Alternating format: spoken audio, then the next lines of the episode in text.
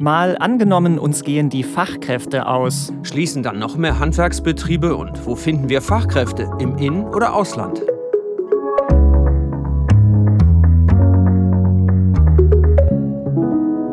Hallo, ich bin Markus Sambale. Und ich heiße Justus Kliss und wir beide arbeiten ja hier im ARD Hauptstadtstudio in Berlin und wir schauen uns im Tagesschau-Podcast ja immer eine Idee für die Zukunft an und spielen die durch. Schön, dass ihr wieder dabei seid. Idee für die Zukunft hast du ja gerade gesagt, Justus. Zugegeben, heute gucken wir gar nicht so weit in die Zukunft. Das stimmt, dass Fachkräfte fehlen, Arbeitskräfte ja überhaupt. Das erleben wir jetzt schon zum Beispiel am Flughafen. Da gibt es zu wenig Leute bei der Sicherheitskontrolle und bei der Abfertigung. Mhm. Und da bilden sich halt lange Warteschlangen oder Handwerkertermine kriegt man ja auch erst in Wochen oder Monaten. Und wenn sich das noch weiter zuspitzt, dann könnte sich die Tagesschau in der Zukunft vielleicht mal so anhören. Die Zahl der Wohnungsbrände in Deutschland ist stark gestiegen. Der Deutsche Feuerwehrverband sieht als Ursache den Fachkräftemangel. Da Heizungsinstallateure oder Elektriker fehlen, würden Wartungsarbeiten und Reparaturen oft in Unkenntnis der Gefahren von Laien ausgeführt. Wegen des gestiegenen Risikos kündigten Versicherungsunternehmen an, ihre Prämien zu erhöhen. Mehr Brände und vielleicht auch Unfälle, weil es zu wenige Handwerker gibt. In die Richtung hatte ich ja vorher noch gar nicht gedacht. Ja, viele Unfälle passieren ja sowieso im Haushalt. Aber wenn da jetzt Laien anstelle von Fachkräften zum Beispiel an der Gastherme schrauben oder die Elektrik verkabeln, dann wird es gefährlich. Das klingt plausibel. Wir reden über Fachkräfte. Darüber reden wir heute ziemlich viel. Aber wen meinen wir damit eigentlich genau? Ja, nun, es geht um Jobs, für die man eine Berufsausbildung braucht. Also klassisch äh, Lehre oder und Berufsschule und auch ein Studium. Und von diesen Fachkräften gibt es in Deutschland immer weniger. Das hat was damit zu tun, dass die Bevölkerung bei uns immer älter wird und viele, die jetzt noch arbeiten, bald in Rente gehen. Das sind die sogenannten Babyboomer, also die Jahrgänge, in denen es besonders viele Geburten gab. Also das sind die 1950er und 1960er Jahrgänge. Und von denen kommen immer mehr ins Rentenalter. Und wir haben jetzt ein echtes Problem. Expertinnen und Experten haben mal für das Jahr 2060 durchgerechnet, was das heißt, wenn es mit der Bevölkerungsentwicklung einfach so weitergeht wie bisher. Dann gäbe es im Jahr 2060 ein Drittel weniger Menschen in dem Alter, die arbeiten können. Markus, was heißt das in konkreten Zahlen? Also im Moment gibt es 47 Millionen Menschen im arbeitsfähigen Alter, aber im Jahr 2060 wären es dann nur noch 31 Millionen. Also statt 47 nur noch 31 Millionen. Das ist ein Extremszenario, hypothetisch, wenn niemand ein- oder auswandern würde, berechnet vom Institut für Arbeitsmarkt und Berufsforschung. Aber so wird es nicht kommen. Trotzdem, diese Dimension macht es ziemlich deutlich. Ja, und einer, der das jetzt schon zu spüren bekommt, ist Helmut Hirt. Der ist seit 30 Jahren Handwerksmeister, hat eine Heizungs- und Sanitärfirma. Den habe ich getroffen und ich habe ihn zunächst gefragt, wann er das letzte Mal selber einen Handwerker gebraucht hat. Vor zwei Monaten, wo meine Tochter aus dem Ausland zurückkam, habe ich die Wohnung saniert. Und zwar im Bereich Heizung Sanitär. Allerdings bräuchte ich dann noch einen Fliesenleger und einen Elektriker. Da war es mir so ja schwierig, innerhalb von 14 Tagen jemanden zu bekommen aus dem eigenen Bereich, wo wir schon jahrelang zusammenarbeiten. Aber es fehlt den Jungs einfach an Kapazität. Was bedeutet der Fachkräftemangel für Ihre eigene Firma? Ja, dass es keinen Nachfolger gibt. Also ich habe bei mir selber im Unternehmen einen 67-Jährigen, der ist bei mir noch beschäftigt, schon seit über 15 Jahren. Und einen 70-Jähriger, der war 20 Jahre bei mir beschäftigt. Der geht jetzt allerdings dann wirklich in Rente. Unser Szenario mal angenommen, die Fachkräfte bleiben weg, auf Ihre Branche übertragen. Wie sieht denn dann die Zukunft aus? Die Zukunft sieht aus, dass man wesentlich länger auf die Handwerker warten muss. Wahrscheinlich erfahrungsgemäß zwei bis drei Monate oder noch länger länger oder also noch länger auf Handwerker warten. Das wäre aber wohl nur eine Folge des Fachkräftemangels, denn der betrifft natürlich alle Bereiche in unserem Leben. Und das merkt man ja jetzt schon. Also es gibt tatsächlich auch eine Liste der Bundesagentur für Arbeit, da stehen knapp 150 Berufsgruppen drauf, wo dauerhaft Personal fehlt. Und das sind natürlich nicht nur die klassischen Handwerksberufe, sondern auch Bereiche wie Bau, IT, Bäcker, Landwirte, bis hin zur Pflege und Rettungsdienst. Und spätestens da spüren wir, es geht hier nicht irgendwie um Bequemlichkeit, sondern es geht wirklich auch um lebenswichtige Aufgaben. Ja, und die Frage ist, wo kommt der Nachwuchs für all diese Aufgaben her? Die Handwerkskammern zum Beispiel haben ja schon Berufsbezeichnungen geändert, um attraktiver zu werden. Also Gas, Wasser, weiß schon, heißt jetzt Heizung, Sanitär und Klima. Ähm, und die werben auch mit einem Online-Tool für Ausbildung im Handwerk. Aber Handwerksmeister Helmut Hirt hat da noch eine andere Idee. Also ich würde schon sagen, viel geht ja übers Internet, aber ich denke, man muss viel früher anfangen. Ja, man muss früher anfangen. Ich sage mal, ich bin zurzeit eigentlich so weit, dass ich sage, man müsste wieder wie in der DDR. Dass man wieder anfängt im Schulunterricht ab der sechsten Klasse, hieß bei uns Tag der Produktion, einfach mal irgendwo mitzugehen, eine Klasse, dass die mal vier, fünf Stunden mal sehen, wie läuft, ja, damit man das Gefühl für die Arbeit bekommt und weiß, ob man irgendwann mal handwerklich machen möchte oder eben nicht. Also wenn ich mir jetzt vorstelle, ich als Schüler, ob ich da einen Job gefunden hätte, weiß ich jetzt nicht, aber zumindest einen Einblick zu bekommen, welche Berufe es überhaupt gibt, das finde ich nicht schlecht. Ja, finde ich auch. Aber selbst wenn mehr junge Menschen auf die Idee kommen, eine Handwerksausbildung zu machen, zahlenmäßig reicht das am Ende einfach trotzdem nicht, um den Fachkräftemangel in Deutschland insgesamt zu beheben. Stellt sich also die Frage, was könnte man denn zusätzlich machen, um Menschen zu finden für diese offenen Stellen? Von diesen offenen Stellen, da gibt es so viele wie noch nie, nämlich fast zwei Millionen im Moment. Diese Stellen können nicht besetzt werden, weil die passenden und ausgebildeten Leute fehlen. Ja, aber wenn man sich jetzt mal anguckt, wie die sogenannte Erwerbsarbeit in Deutschland verteilt ist, dann ist da eine Sache ziemlich auffällig, nämlich bei dem Anteil, wie viele der Männer und der Frauen einen bezahlten Job haben. Stimmt, denn der Erwerbsanteil, der liegt bei Frauen immer noch deutlich unter dem der Männer. Und würden mehr Frauen in bezahlten Jobs arbeiten, könnte man vielleicht ein paar hunderttausend dieser offenen Stellen besetzen. Ja, was einfach klingt, ist es am Ende aber nicht, sagt Ute Klammer. Sie ist Professorin für Sozialpolitik an der Uni Duisburg-Essen, vor allem weil sie ziemliche Hürden für Frauen sieht, zum Beispiel das deutsche Steuersystem, das Paare regelrecht bestraft, wenn sie gleich viel verdienen. Und deswegen kommt Ute Klammer zu dem Schluss, also die Anreize für Frauen voll erwerbstätig zu sein, sind auch einfach nicht so groß. Einen Punkt will ich noch erwähnen, nämlich viele Frauenarbeitsplätze, Frauenarbeitsbranchen sind eigentlich als Zuverdienerinnenbranchen konzipiert.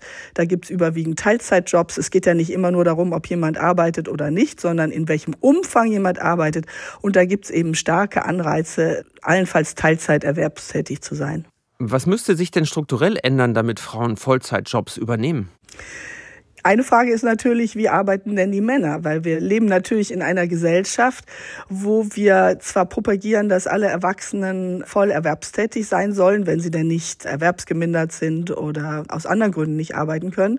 Aber die Care-Frage ist ungelöst. Das heißt, wenn alle voll im Arbeitsmarkt sind, wer kümmert sich um die Kinder? Wer kümmert sich um die älteren Pflegebedürftigen? Und das ist ein Problem, was wir überhaupt in der ganzen europäischen Beschäftigungsstrategie sehen. Die setzt seit Jahren auf dieses sogenannte Adult Worker Model. Das Adult Worker Model heißt, Erwachsene sollen auch erwerbstätig sein und finanziell autonom. Aber die Frage, wie die unbezahlte Arbeit, die Familienarbeit geleistet wird, ist dabei meistens nicht berücksichtigt. Wenn wir uns jetzt mal angucken, wer alles zu uns gekommen ist, viele Menschen aus der Ukraine, auch aus anderen Ländern, wie können die uns helfen, die Fachkräftelücke zu schließen? Ein großes Thema in Deutschland ist, dass wir uns sehr schwer tun mit der Anerkennung im Ausland erworbener Abschlüsse. Dazu haben wir auch selber Forschung gemacht, die hat gezeigt, dass wir zum Beispiel große ungenutzte Potenziale bei zugewanderten Akademikern und Akademikerinnen haben. Und viele Arbeitgeber wissen auch nicht so richtig die Qualifikationen einzuschätzen dieser Personen und sind da zurückhaltend, sie einzustellen. Also wir müssen Fachkräfte aus dem Ausland anwerben. Welche Fehler dürfen sich denn nicht wiederholen? Vielleicht auch speziell im Blick auf Frauen, die wir anwerben. Also was wir häufig sehen, und dazu arbeiten auch Wissenschaftler, Wissenschaftlerinnen in meinem Institut, im Institut Arbeit und Qualifikation an der Uni Duisburg-Essen, dass gerade zugewanderte Frauen, die werden oft als Familienmütter adressiert und man nimmt nicht wahr, dass sie durchaus oft sehr erwerbsorientiert sind. Also auch muslimische Frauen, Kopftuchträgerinnen mit mehreren Kindern sind oft sehr interessiert daran, auch im Arbeitsmarkt Fuß zu fassen. Und da müssen wir auch vielleicht andere Wege noch gehen, um Personen gut in den Arbeitsmarkt zu integrieren, um frühe Sprachförderung zu verbessern und ähnliches. Es kommen nicht nur die Männer und die Frauen sind die mitgezogenen Ehefrauen, sondern auch das sind Personen, die man natürlich in den Arbeitsmarkt integrieren kann.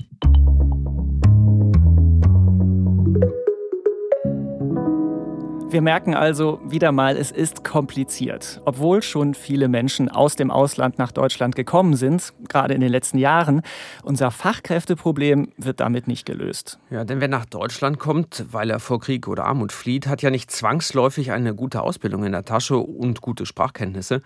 Und bei Geflüchteten ist es auch kompliziert, mit dem Aufenthaltsrecht und der Perspektive in Deutschland zu bleiben und zu arbeiten. Von der Pflege bis zur Gastro brauchen wir aber gut ausgebildetes Personal. Und wir haben ja vorhin schon gesagt, so wie sich die Struktur unserer Bevölkerung entwickelt, gibt es immer weniger Menschen, die dafür in Deutschland in Frage kommen. Laut einer Studie müssten deshalb 400.000 Menschen aus dem Ausland zu uns kommen. Und zwar pro Jahr. Und rechnerisch dürfte niemand mehr wegziehen. Sag mal, Markus, aus welchen Ländern sollen die denn alle kommen?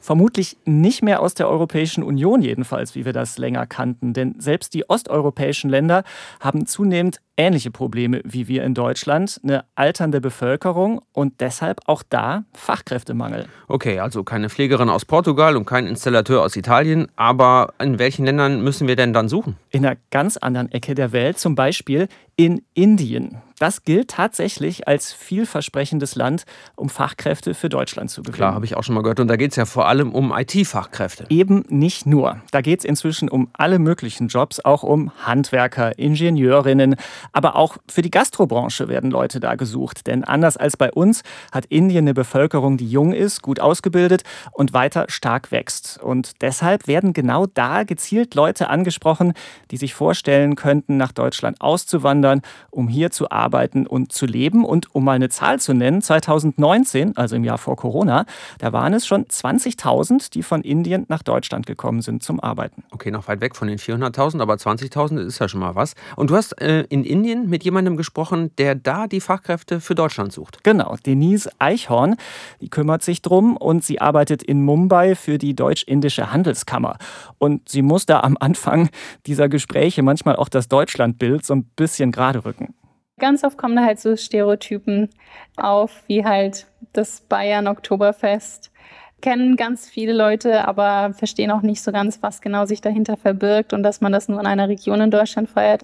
Das erklären wir dann halt Kandidaten. Und sonst, naja, Modern Talking ist relativ beliebt in Indien, aber ich weiß nicht, ob ich das wirklich so als Kulturgut von Deutschland abstempeln würde. Es Herrlich, ist, Kultur, gut.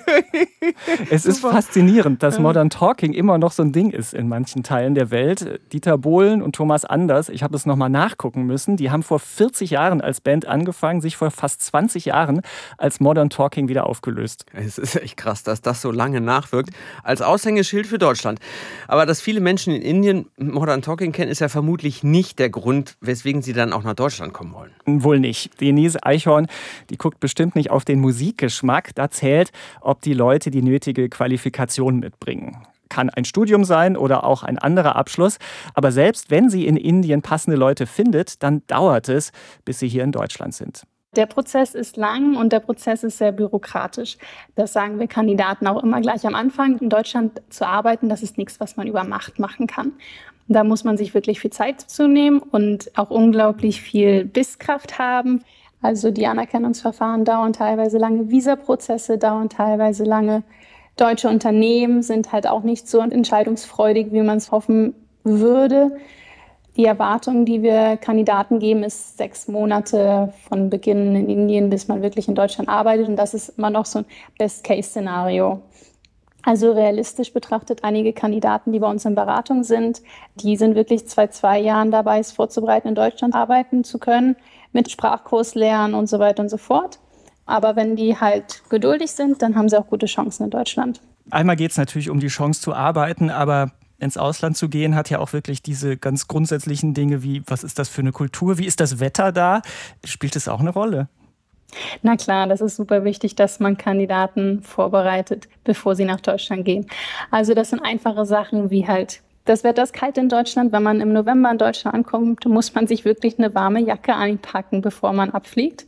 Und halt auch praktische Sachen wie zum Beispiel Mülltrennung ist den Deutschen sehr wichtig. Also, dass die nicht negativ auffallen gegenüber ihren Nachbarn.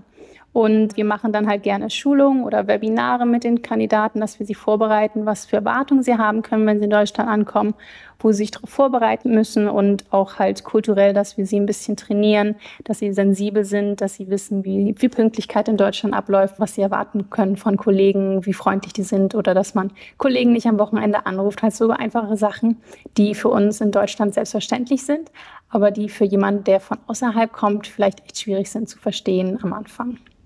Ist es für die meisten so das Gefühl, ich gehe wirklich weg aus meiner Heimat für immer oder ist bei vielen im Kopf, das ist was auf Zeit?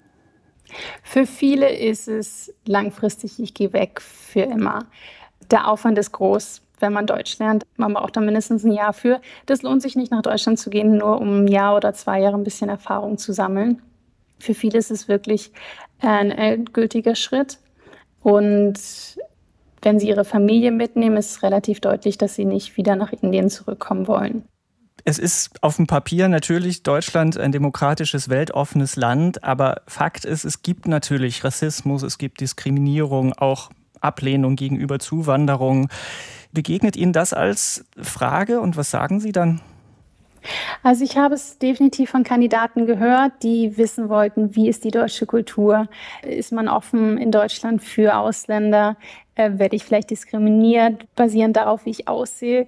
Also die Fragen kommen schon. Also einige machen sich da schon Sorgen, wie offen Deutschland ist und wie Deutsche auch ticken. Puh, also nicht so einfach, Leute für Deutschland zu begeistern. Und das liegt ja nicht nur an der schwierigen Sprache. Es ist ja auch nicht überall so, dass Menschen, die aus dem Ausland herkommen, überall mit offenen Armen empfangen werden.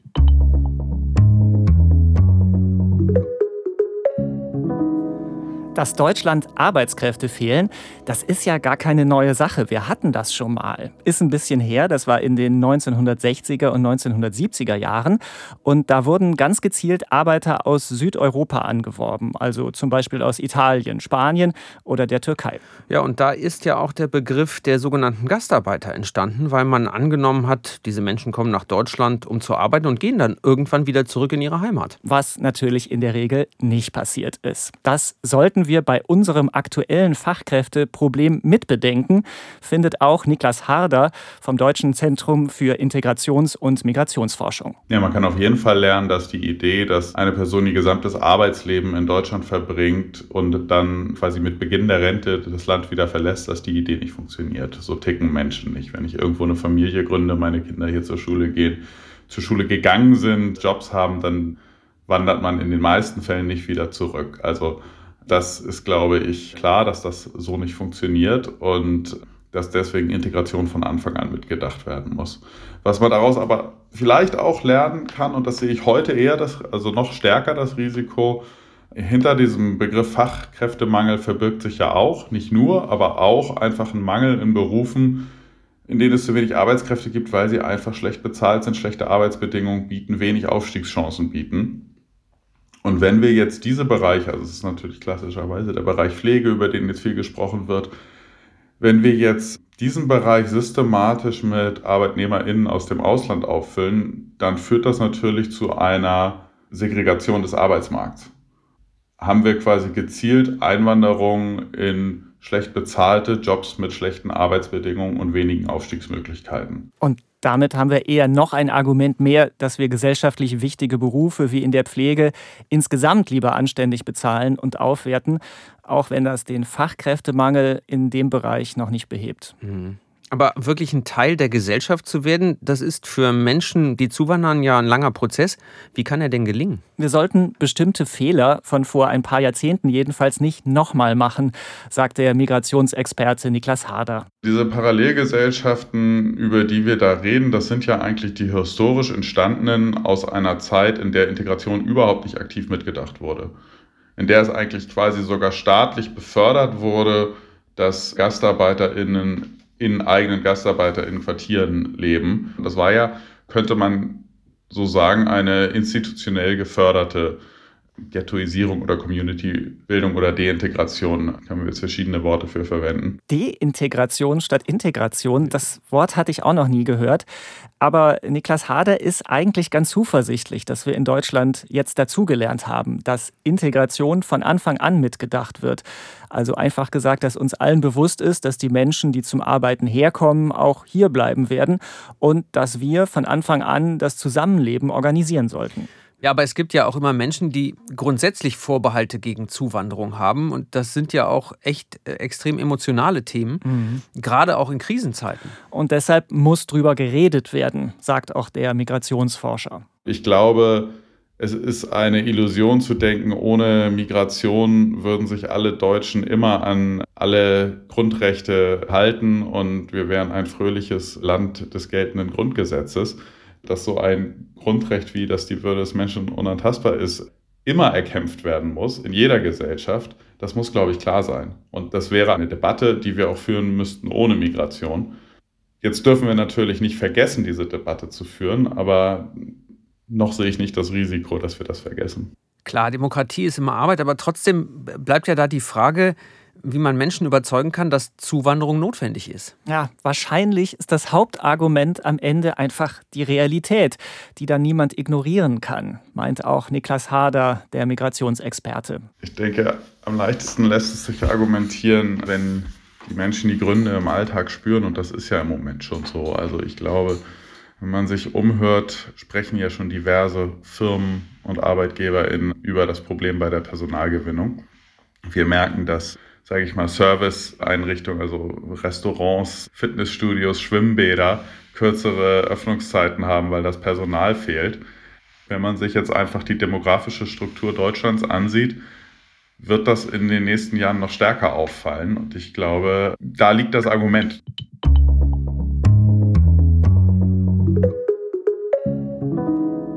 Mal angenommen, uns gehen die Fachkräfte aus, so heißt ja heute unser Gedankenexperiment. Und wenn wir ehrlich sind, sind wir schon mittendrin. Und damit das Ganze aber nicht noch extremer wird, haben wir auch einiges gehört, was sich ändern muss. Lass doch mal zusammenfassen, Justus.